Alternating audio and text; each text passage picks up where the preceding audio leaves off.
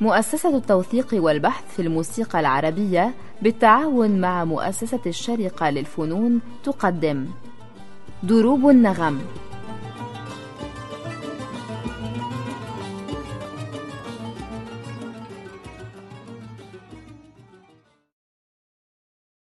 أهلا بكم أعزائي المستمعين في حلقة من حلقات دروب النغم. نواصل فيها الحديث عن العود مع الأستاذ مصطفى سعيد. طيب أستاذ مصطفى تكلمنا عن شيوع العود وحتى العازفين كثير منهم يعزف عود. عازفين الآلات الأخرى. نعم. وحتى المغنيات بعضهن يعزفن عود يعني. زي ندرة مثلا. على فكرة ندرة مثلا في إحدى القصائد ليها عاملة تقسيمة حلوة قوي. واضح إن هي متأثرة بعزف محمد الأصابجي الله. ممكن نسمع ممكن نسمع طبعا أكيد. الله الله الله يا ست نادرة.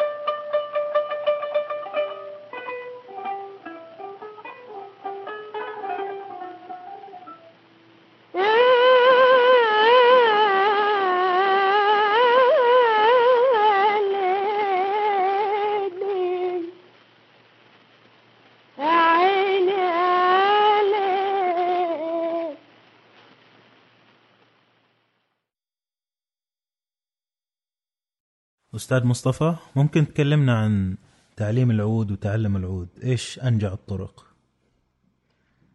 أول حد اتكلم عن تعليم العود هو الكندي. الكندي هو عمل كده وترين وعمل شوية تمارين على الأصابع والمجاري على هذين الوترين وفين تحط صابعك وإزاي تعفق إلى آخره. بعدين اتكلم شوية كمان أبو الحسن الطحان في حاوي الفنون.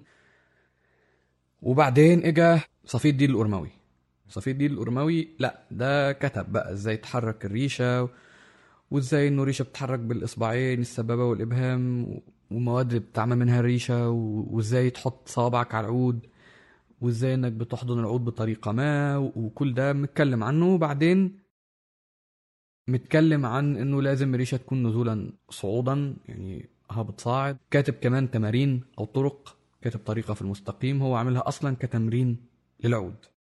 بعدين بنروح لحد يمكن القرن العشرين أواخر القرن التاسع عشر أوائل القرن العشرين مع تحفة الموعود في تعليم العود. اسمه واضح منه إنه هو هيقول حاجات أكتر عن العود وده فعلا. كاتب فعلا اسم كل وتر والنغمات اللي بتيجي عليه وإزاي بتعمل أوضاع على العود عشان توصل لنغمات مش موجودة في الوضع الاستعدادي الأول. مين صاحب الكتاب؟ صاحب الكتاب محمد زكر بيه وكاتب تمارين وناصح بالاستزادة في هذا علشان المقامات والمسافات إلى آخره ببعض الكتب التركية وغير التركية. بعدين تيجي بقى الكتب المعروفة من سفر علي وعبد المنعم عرفة وشريف محي الدين اللي هو جمعه جميل بشير وسالم عبد الكريم وغيره كتير كتب يعني مناهج العود يعني عددها عشرات المناهج للعود. الأرموي كتب الكتاب لأن أفضل وسيلة للتوثيق والتسجيل. يعني في زمنه لا يوجد لا فيديو ولا شيء ثاني غير اللقاءات الشخصية بين العازف والمتعلم والمريد والمرشد. هل هذه أنجع الطرق لتعلم العود اللي ذكرتها؟ شوف هو غير إنك تقعد مع شخص ويعلمك. يعني حتى محمد زكر بيه على عكس من جاء من بعده كان مباشر جدا في الموضوع إنه قال لابد من أستاذ. يعني هو جاب من الآخر يعني. فأحسن شيء هو إنك تلاقي حد أنت تثق في قدراته وفي موهبته وتاخد وتكمل من حيث بدأ هو. وإن استطعت إنك تاخد من أكتر من حد ده يبقى شيء عظيم. وأكيد بقى في بقى الطرق بتاعت اليومين دول الفيديو ما فيديو والتصوير والإنترنت كورسز ومش عارف إيه. بس إنه بالنهاية غير اللقاء الحي برضه هرجع لنفس فكرة المرشد والمريد. اللي قلناها في حلقة التعليم. غير كده صعب شوية إنك تلاقي أحسن إنك تقعد بشكل مش ضروري منتظم لكن بشكل ما مع حد يعطيك مبدئيا المبادئ وبعدين التفصيل.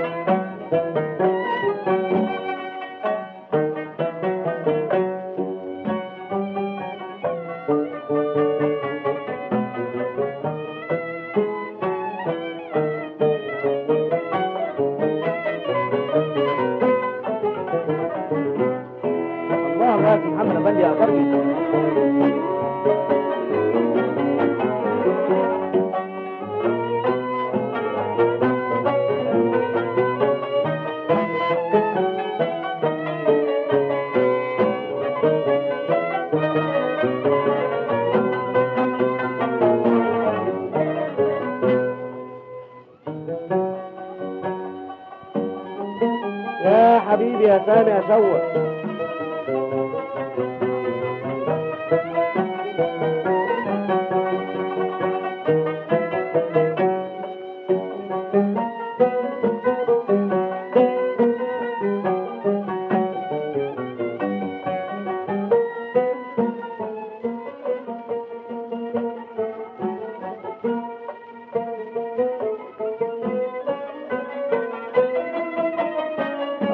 कालखंड जाती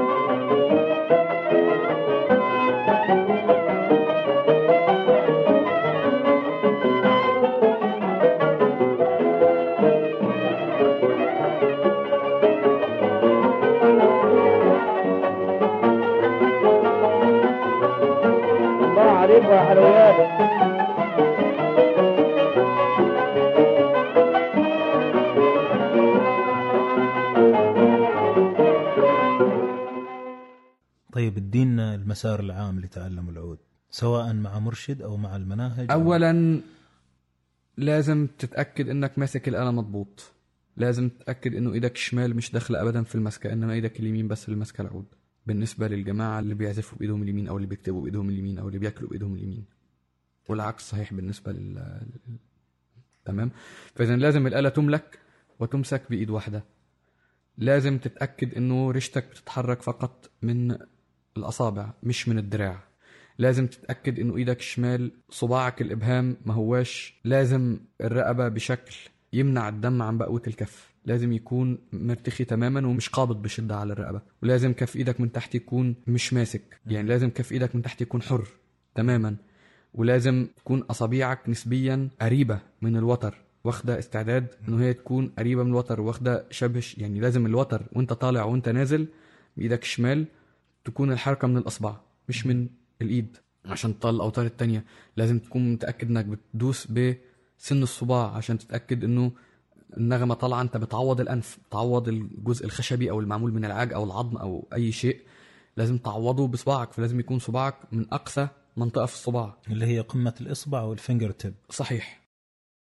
إلى آخر يعني هذه المسكات اللي بتضمن لك اولا عزف سليم وثانيا صحة. يعني إنه مش هتأثر لأنه في ناس كتيرة جدا لما كبروا مثلا يجيهم شلل رعاش لأنه إصبعهم الأول إصبعهم الإبهام إبهام إيدهم اليسار. بسبب قبضته الشديدة على رقبة العود كان يمنع الدم عن بقية كف الإيد فحصل لهم مشاكل كبار عازفين كبار جالهم ال- الموضوع ده. شيء ضروري نعم. تنبه عليه فمثلا يعني وبعدين في بقى تقنيات يعني تهذيب العزف زي ما تكونش زي ما يكونش العزف مزدحم أو إنك تعرف إمتى تسكت وإمتى تعزف تأويل. وبعدين بقى في مسألة ملهاش علاقة بالعزف في بقى ليها علاقة بالنغم.